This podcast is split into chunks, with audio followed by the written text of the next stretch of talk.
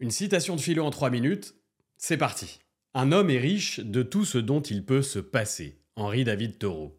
On a là un paradoxe. On pourrait croire qu'être riche, c'est posséder le plus possible. Thoreau dit exactement l'inverse. Petite parenthèse, si vous devez faire une dissertation au bac ou dans vos études supérieures, c'est hyper important d'avoir des citations qui renversent les idées banales et préconçues. Ça vous permet de problématiser votre copie en ayant au moins deux idées qui se contredisent entre elles. Alors aujourd'hui, je vais vous présenter l'un des premiers philosophes écolos de l'histoire, Henri David Thoreau. Thoreau voit l'industrialisation et ses dangers, et il est l'un des premiers à penser la décroissance.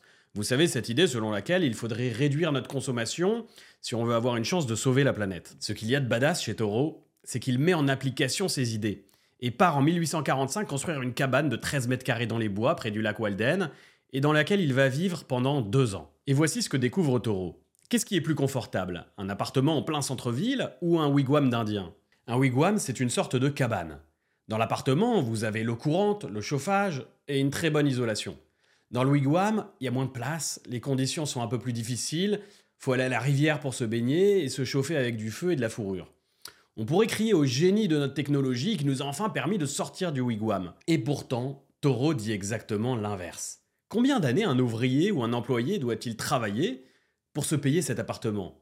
Même un appartement assez moche en banlieue parisienne peut coûter en moyenne 20 ans de salaire. C'est-à-dire que notre employé a consacré 20 ans de sa vie dans un boulot parfois extrêmement pénible et répétitif à payer un appart dans une barre de béton en banlieue parisienne.